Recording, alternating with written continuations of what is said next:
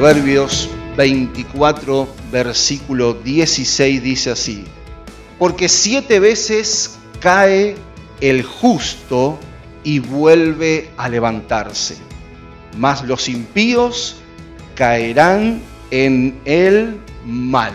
Así que la palabra de Dios también nos enseña que lo importante no es el número que nos caigamos, sino que tenemos la posibilidad de levantarnos todas las veces que nos caigamos.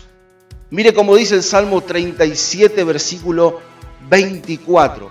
Cuando el hombre cayere, no quedará postrado, porque Jehová sostiene su mano.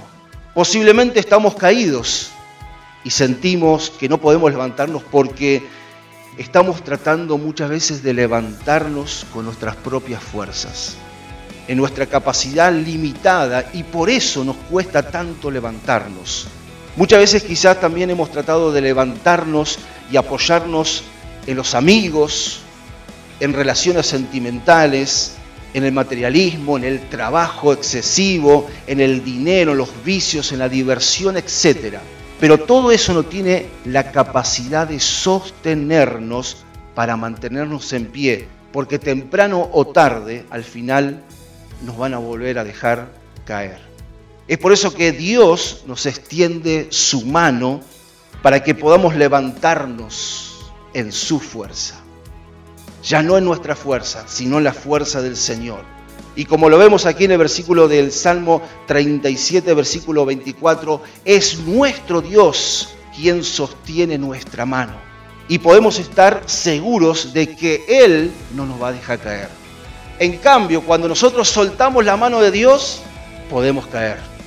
Por eso, si nos sentimos caídos, si nos sentimos desanimados, si nos sentimos derrotados, no nos apoyemos en aquellas cosas que no tienen el poder para levantarnos y sostenernos en pie, sino que tenemos que tomarnos de la mano de Dios.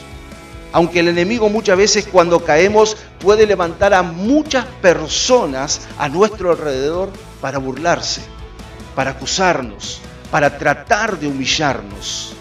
Pero qué maravilloso es saber que nuestro Dios nos dice, no tengas miedo, voy a ayudarte.